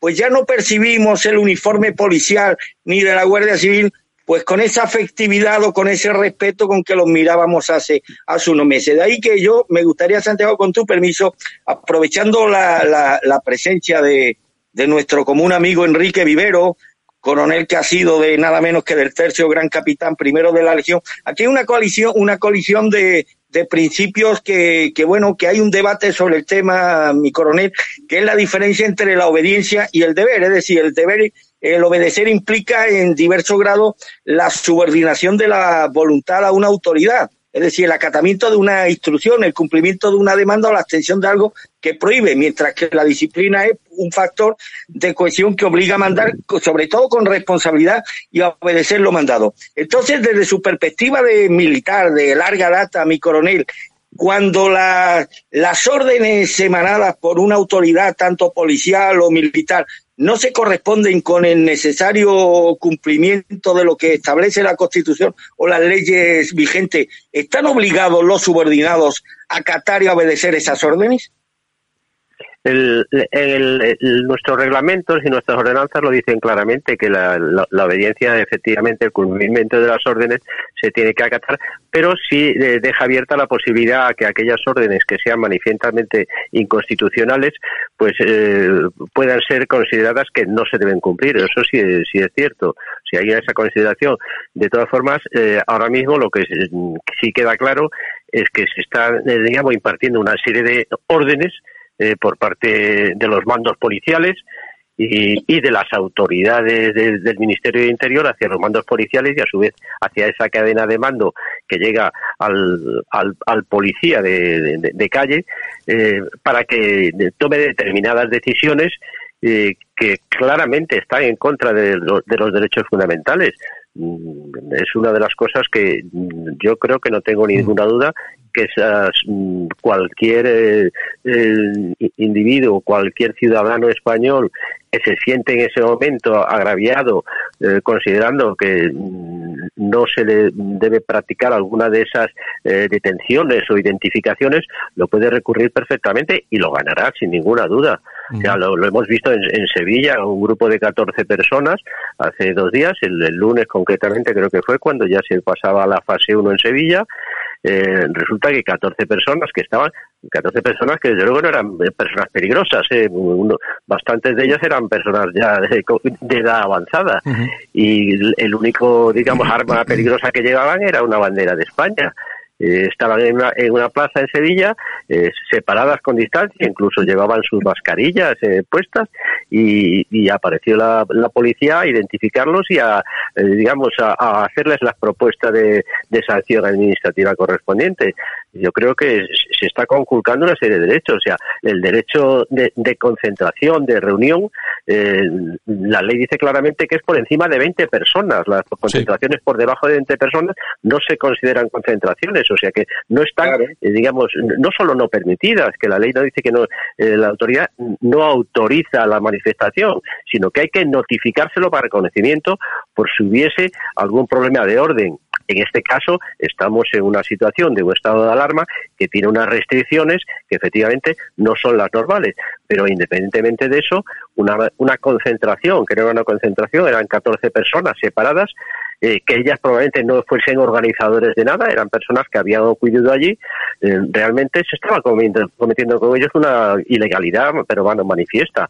Pues, yo creo que los agentes que en ese momento estaban allí sabían perfectamente que lo que estaban haciendo no era correcto, o sea, es, digamos, camino de la prevaricación pero realmente los que estaban cometiendo prevaricación han sido los que han dado esas órdenes, que son órdenes contrarias a la Constitución. Eh, Enrique, vamos a ver, aquí hay, yo diferenciaría, ¿no? Una cosa son los policías de base, los, o los números de la Guardia Civil, y otra cosa son los mandos, eh, los mandos políticos, porque hay que recordar que eh, a cierto nivel los, eh, los mandos, los cargos se nombran a dedo, es una cosa táctil del, del gobierno. Eh, claro, el, el, el, problema que tenemos aquí es cómo un policía de base puede decir que no a una orden. Nosotros aquí hemos hablado varias veces de eso, pero es decir, ¿cuál sería el proceso para simplemente para oponerse a una orden? Un, hombre, me imagino, me imagino que en el ejército sería más complicado, pero simplemente bastaría con ponerse enfermo, decir, estoy, me estoy poniendo mal. Me estoy no, no, no, no hace falta no hace falta ponerse enfermo, vamos, esa es una solución, ¿no? El, darse de baja para el servicio, pero si uno está en ese momento, lo, lo que debe hacer es comunicarle a su superior que esa orden es manifestamente en contra de la Constitución, del artículo o el precepto que se infrinja, el derecho fundamental que se va, digamos, a, a conculcar, que si en ese momento el, la persona, lo superior que le da la orden, sigue mm, diciéndole que la cumpla, entonces esa persona está en su derecho de notificarlo por escrito y, hacer, digamos, la correspondiente denuncia. Dice que se ha visto obligado a dar esa orden en contra de lo que él estima que no se debe hacer. Hombre, yo, yo creo que para el policía de base es un papelón, ¿eh? Porque es muy complicado, es muy complicado para el policía de base, para el guardia civil de base, para digamos el, el, oficial, digamos de un, de, un nivel de un teniente o de un sargento o, no digamos ya de un soldado. O sea, son situaciones muy difíciles que no se van a atrever en ese momento, pero sí le tienen que hacer ver a la persona que le ha dado la orden mm, eh, eh, voy a cometer, digamos, o pudiera estar cometiendo algún delito si yo Ah, mm, llevo a cabo esta orden. Yo de todas formas Eso sí hay que hacérselo saber. De todas formas, eh, y, además, eh, lógicamente, por, por, por, el, ese, ese, trabajo que has desarrollado durante tanto tiempo, tantos años, eh, es, fíjate, cuando asistimos a imágenes como estas, en las que las fuerzas de seguridad del Estado, el ejército no, porque de, de, momento no ha intervenido, esperemos que no, que no, que no intervenga, aunque estos son capaces de cualquier cosa, pero que mm, que se, vamos a, que por yo entiendo que esto es reprimir al pueblo. Que se reprima al propio pueblo que es el que te ha apoyado cuando has estado en Cataluña pasándolo mal. Que ha protestado cuando te han metido en el piolín. Que ha, se ha, protestado, ha protestado cuando han pedido la equiparación salarial para ti. Yo por eso digo que es un papelón. Eh, el policía nacional o el guardia civil cuando está en casa, el, el, ese, ese, ese militar o ese policía, ¿Qué tiene que estar pensando, Enrique? Vamos a ver, eh, esta, esta gente a la que hoy he pedido la documentación, la van a multar, le he quitado una bandera, le he hecho salir de allí, es la que me ha apoyado a mí constantemente. Claro, es que es una situación, eh, yo no sé, tú como tú como militar... Es, es una situación muy difícil, muy complicada, porque se les está poniendo en un brete a estas personas que tienen que cumplir con eso que probablemente va en contra de sus íntimas convicciones, probablemente, y no, y no están a gusto cumpliendo esa orden, ni muchísimo menos. Yo tengo mucho trato con tanto con guardias civiles como con policías y la verdad es que no se sienten a gusto con esta situación. No, no, no, ni muchísimo menos. Armando, eh, bueno, la cuestión... Hay un precedente, si me permite, sobre esto, Santiago, que probablemente el coronel lo conoce por cuanto ha estado destinado muchos años en Melilla y que tiene que ver con esto de la obediencia debida o el cumplimiento de determinadas órdenes supuestamente delictivas o prevaricadoras, como bien ha apuntado don Enrique, que, que, pueden ser impartidas por el superior eh, jerárquico y que a lo mejor podrían ser causa eximente en derecho penal pero no nos exime de la responsabilidad moral de nuestras acciones. Eh, don Enrique, sobre todo si esas acciones son malas e injustas. 1986, ciudad de Melilla. A mí me manda el diario de la Costa del Sol. ¿Se acuerda usted de un líder musulmán que hubo en aquella ciudad, Omar Mohamed y Dudú, don Enrique? Sí, me acuerdo, me acuerdo perfectamente de él. Ha oído hablar de él. Bueno, manifestación en la Plaza de España ante la sede de la delegación del gobierno, delegado del gobierno el socialista Andrés Moreno Aguilar, de origen balear. Protesta pacífica de los ciudadanos españoles de Melilla contra la ley de extranjería que iba a permitir lo que desgraciadamente luego ocurrió, que 30.000 musulmanes pasaran a ser de facto ciudadanos españoles. En un momento dado, el delegado del gobierno ordena a los antidisturbios de la Policía Nacional, la mayoría de ellos hijos de Melilla, a que hagan acto de presencia en la Plaza de España, comandados por el capitán Serviño del Cuerpo Nacional de Policía. Un hombre que hay que reverenciar y que me gustaría que si alguno de nuestros oyentes tiene noticias de su paradero, le haga llegar lo que estoy diciendo, porque nada me gustaría más que volverlo a ver y darle un abrazo. El capitán Serviño, que no era de Melilla, se niega a acatar las órdenes del delegado del gobierno. Interpretó en buena ley que aquello era una manifestación pacífica, que lo que aquellos honrados melillenses estaban defendiendo era algo justo y con la complicidad de sus hombres se negó de una forma, esta es la primera vez que yo he visto algo en mi vida, se negó a cargar contra la población de Melilla. Inmediatamente al día siguiente tiene que ser trasladado a Madrid a dar cuenta ante el Ministerio del Interior de esta desobediencia al superior político. La ciudad de Melilla toma la pista del aeropuerto de, de Melilla para que no pueda salir el avión obligan al capitán Serviño a salir del avión, a dirigirse a la gente, a pedirles por favor que dejen, que dejen, que, que pueda emprender vuelo eh, y pueda defenderse ante sus superiores políticos y demás.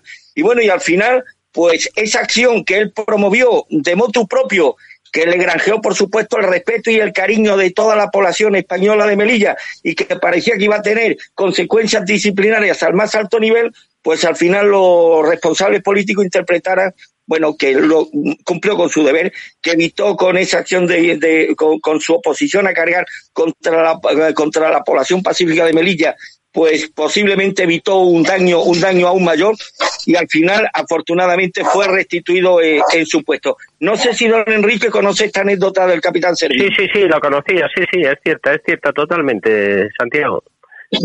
Sí, eh... O sea que hay, pre hay precedente de esto que estamos hablando, Santiago. Sí, lo claro, hay, sí, claro, sí, sí, claro, lo hay. sí. Es que, vamos a ver, es que, eh, no so- es que aquí estamos, yo creo que estamos hablando de dos cosas que son la misma, pero también tiene su diferencia.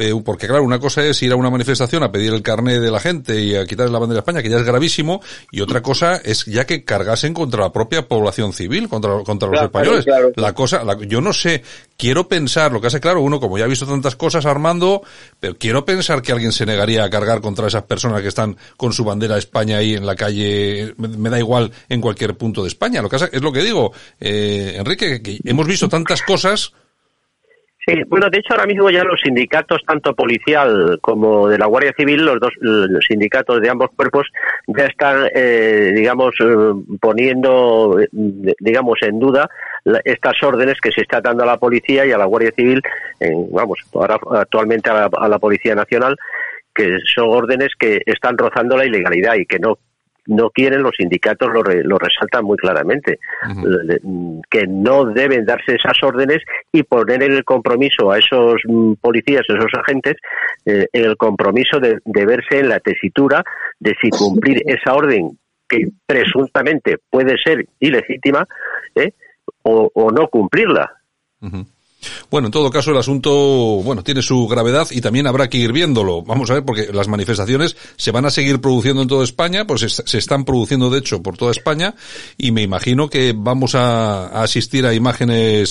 Sí, eh, Santiago, la- las manifestaciones, en mi opinión, se van a seguir produciendo y se van a seguir extendiendo, porque la situación que tenemos ahora mismo eh, con el, el estado de alarma Mm. es un estado que está agotando a, a todos los ciudadanos españoles. Llevamos ya más de 60 días con este confinamiento, eh, no se ve nada claro. El, el gobierno ha ido tomando unas decisiones desastrosas que nos ha llevado a, a la situación de contagiados y de fallecidos innumerables, con engaños de todo tipo de cifras, eh, engaños de informes que dice que existen cuando no existen, eh, de- después el, el- el mal- la malísima gestión de las compras que se ha efectuado de los material sanitario, eh, que ahora mismo hay unas dudas tremendas si los millones que se han gastado se han gastado con arreglo a, mm, lo previsto, porque ya hay quien está hablando de prevaricación y de, y, y de que se ha podido producir a- algún otro delito mm, porque se haya mm, tenido que pagar comisiones. O sea, eso está aún, habrá que investigarlo. Esto Es una situación bastante delicada que, que y la gente está muy cansada de, de todo esto. Ya ahora mismo lo que quiere la gente es claridad en las decisiones del gobierno, que no la hay. No, No, la la hay. hay, no la hay. Bueno, hay que, hay que recordar que el portal de, de transparencia sigue, sigue cerrado y estos son los que se quejan de Ayuso y compañía. En fin, pues, que es lo que, es lo Bueno, que tenemos. ya. En- sí, y, sí. y la- y otra más, eh, otra más, Santiago. que no- mm, el, el- el gobierno está preparando, después de cuatro prórrogas, Otra eh, más, que veremos si, si han sido, digamos, constitucionales o no. De momento no hay ningún partido que las haya recurrido. Eh, habrá que ver si con arreglo a la Constitución y a las leyes del Estado de, de alarma, excepción y sitio, esas prórrogas han sido correctas. Y ahora viene ya la, la última, que es que pretende el gobierno aprobar una prórroga de, ses- de, de 30 días. Mm. O sea, dar un último empujón, que eso sí que para mí, en mi opinión, creo que se sale de la Constitución. Bueno, pero lo van, ¿Por lo van- Santiago? Sí, dime, dime, Armando. Y se están yendo de rosita, yo creo que es procedente en una mañana como la de hoy, un aldabonazo en el mentón de Ciudadanos, ¿eh? que se están yendo de rosita en toda esta historia. Sí, sí, un sí, partido que supuestamente surge en Cataluña para defender los derechos y las libertades de los catalanes no nacionalistas y que han terminado convirtiéndose en la muleta parlamentaria de Pedro Sánchez para conculcar los derechos y las libertades de millones de españoles que somos contrarios a la gestión negligente de, de, de este gobierno. Y bueno, ayer apuntábamos en alerta digital nos hacíamos eco, se atribuye al político Winston Churchill la famosa frase de que la democracia es el sistema político en el cual cuando alguien llama a tu puerta a las seis de la mañana solo puede ser el lechero. Bueno, pues lamentablemente en la España de Sánchez e Iglesias, con el apoyo de Ciudadanos, si suena el timbre a esa hora, de luego, si suena el timbre de mi casa a esa hora, puedo apostar que al abrir la puerta no me voy a encontrar un amable lechero. No, no, está, está claro, está claro que tal como pintan las cosas, si llaman a tu puerta a esas horas hay que andarse con mucho, con mucho ojo. Bueno, oye, si os parece, cambiamos cambiamos de tema porque esto tenemos para mucho, porque va a haber muchos días para hablar de todo esto de las manifestaciones y la, y la actuación de los cuerpos y fuerzas de seguridad del Estado, a los que seguimos apoyando. Lo que pasa que la verdad, yo lo tengo que decir, sinceramente, sé que nos escucha muchos policías, guardias civiles, tengo muchos muy buenos amigos, guardia civil y tal, pero eh, y, lógicamente no podemos generalizar. Yo me dirijo sobre todo a esos mandos políticos que son los que están obligando a esta gente a hacer ese tipo de cosas, pero sí que es cierto que estamos molestos. La, la población normal, españolito de a pie, pues estamos molestos con todo lo que está pasando, pero así todo desde aquí transmitimos a esos policías, a esos guardias civiles, que lógicamente les seguimos apoyando, tenemos todo el cariño, todo el respeto y que esperamos también de ellos que si hace falta den un paso al frente y hagan lo que decía ahora mismo Enrique de Vivero. Si hace falta, pues hay que dar un paso al frente y denunciar la situación. Eh, es un, eh, ser policía, ser guardia civil, no es cualquier cosa en este, en este país. Eh, son las personas que cuidan del ciudadano, que cuidan del Estado de Derecho y nosotros esperamos de ellos, no solamente cuando les defendemos, incluso cuando eh, no les defendemos y son ellos los que nos defienden, que, que de verdad estén trabajando contra toda esta imposición que se nos está viniendo encima por parte del, gobierno. Hasta aquí llegamos. Bueno, eh, otra cosa, eh, Armando, ¿qué pasa? ¿Vendemos la isla de Cabrera o no? Pues esta es una información que reveló ayer en exclusiva en Alerta Digital alguien que fue miembro de la Ejecutiva Regional del Partido Popular en Cataluña, Mm. concejal durante 20 años en Palafort y una persona muy bien, muy, muy bien informada por cuanto profesionalmente tiene relaciones con financieros, con financieros alemanes. La noticia para aquellos oyentes que no la hayan leído, eh, dice apunta que el gobierno alemán de Angela Merkel podría plantear a España desprenderse de la isla de Cabrera para salir de la bancarrota. Bueno, esto es una, sería una solución similar a la que se planteó a Grecia cuando el famoso rescate donde ya algunos gobiernos o algunos gobiernos europeos plantearon la posibilidad de que se de, de, de deshacerse de alguna de algunas islas turísticas. Y esto lo apuntó ayer el dirigente del PP catalán Oscar Berman pero además citando fuentes financieras de Alemania que me consta con las que mantiene una una estrecha relación y él dijo, Berman, que desde Alemania se está presionando al gobierno de Pedro Sánchez para que se deshaga de algunas posesiones que eviten un horizonte económico devastador. Y a, al principio esto puede parecer una barbaridad, Santiago, pero si abundamos un poco en la situación económica española, algo tiene que hacer el gobierno español. Ahora mismo es imposible precisar la magnitud de la caída del Producto Interior Bruto la duración de la recesión, incluso la intensidad de la recuperación. Pero si algo tenemos claro es que será muy cara para la cuenta pública, la deuda pública, y esto lo están diciendo todos los economistas, Gay de Liébana, Centeno, todos los economistas, se va a disparar en los próximos años como consecuencia del aumento del déficit público y de la caída del PIB, una situación que va a complicar todavía más la situación económica de España. ¿Y qué le queda al gobierno español? Pues ahora mismo lo estamos viendo, Santiago, es que el gobierno español cifra sus expectativas de recuperación exclusivamente en los créditos europeos, pero estas ayudas van a exigir la aceptación de drásticas medidas de, austeridad y por supuesto que Pedro Sánchez rompa con sus socios de, de Podemos. Por todo ello cree esta persona, Oscar Berman, que el gobierno español, según le han comentado fuentes financieras alemanas, estaría contemplando muy seriamente la venta de la isla de Cabrera, una cierta soberanía y demás, a los alemanes como una salida al pago de la deuda pública, que además amenaza con hipotecar a las próximas generaciones de, españoles. Bueno, pues una información que él reveló, que no ha sido desmentida hasta ahora, y que bueno, y que la dejamos ahí. Eh, eh, Enrique de Vivero, eh, bueno, yo, yo casi hasta, hasta, hasta lo creo posible, ¿eh? Bueno, la última vez que España vendió un territorio fue allá por, por 1819, cuando siendo rey Fernando VII eh, les vendió la Florida a los Estados Unidos de América. Esa fue la, la, la última vez que vendimos un territorio. Yo hoy día mmm, no creo, vamos, el, que se pueda llegar a, producir eh, esa, esa, venta, aun cuando no hay nada, nada escrito. Vender un trozo de tu territorio no sería asumible por, por la digamos la, la soberanía mm. nacional. Es el conjunto de los territorios de, de, España. O sea no, no, se entendería la población no entendería nunca eso suponiendo que se plantease el gobierno esa posibilidad. Lo cual creo que este gobierno, como es tan insensato, igual hasta se lo ha planteado. ¿eh? de, este, de este gobierno, cada la categoría de, sus componentes, se puede esperar cualquier cosa. Bueno, bueno. Oye, eh, pues nada, vamos a ir acabando porque llegamos ya a la, a la media hora. Yo, de todas formas, que esto de comprar trozos de países no es nada nuevo. Trump también quería comprar un trozo de, no sé si era de, de, Groenlandia o no sé qué. Bueno, o sea que, bueno, eso se, se, se comenta de forma continua. Eh, Estados Unidos le quiere comprar eh, lo, que es la parte de Terranova, se la quiere comprar a Dinamarca. Eh, sí, algo, algo, yo algo de eso había escuchado, así que bueno, es decir, oferta y demanda hay. así que ya, ya, veremos a ver lo que pasa. Y ya sabemos que ante el vicio de pedir está la virtud de no dar. Está absolutamente claro. Bueno, nosotros que nos tenemos que, que ir, Armando Robles, un abrazo muy fuerte y Enrique de Vivero. para ti, para don Enrique. Y Enrique de Vivero, un abrazo muy fuerte. Enrique, ya has visto que hoy te he tuteado todo el programa, porque yo el otro día... Ah, sí, sí, el otro día, me he encontrado mucho más a gusto. Yo el otro día te, te trataba de usted, porque claro, uno habla con un coronel de la Legión y se pone firme y tal, pero yo ya te dije, si vienes de contertulio, yo te tuteo. Así que, claro que sí. Así que una, un abrazo, un abrazo muy fuerte, Enrique. Gracias.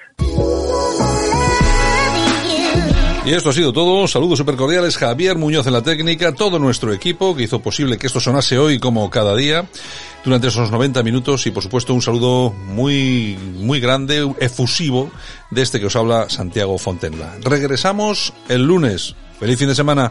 Cuidaos. Chao.